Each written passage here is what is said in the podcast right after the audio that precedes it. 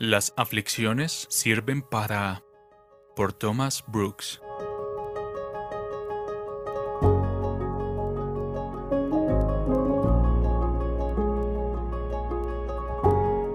La casa de corrección de Dios es su escuela de instrucción.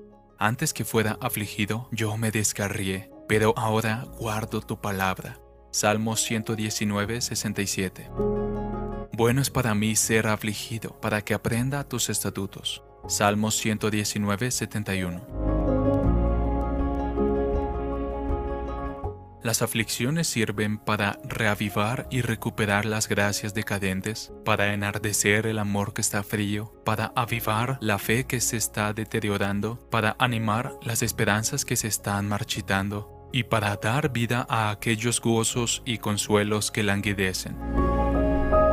Las aflicciones sirven para mantener el corazón de los santos manso y humilde. Las aflicciones elevan el alma para que disfrute más rica, clara y plenamente de Dios. Las aflicciones son el horno de Dios mediante el cual Él limpia a su pueblo de su escoria.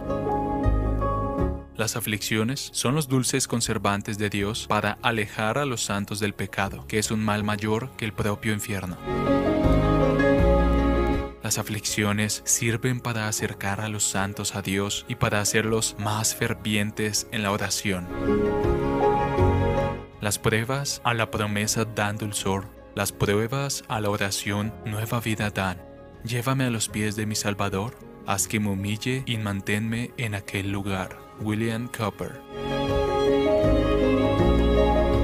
Antes que fuera afligido, yo me descarrié, pero ahora guardo tu palabra. Bueno es para mí ser afligido para que aprenda tus estatutos. Salmos 119, 67 y 71.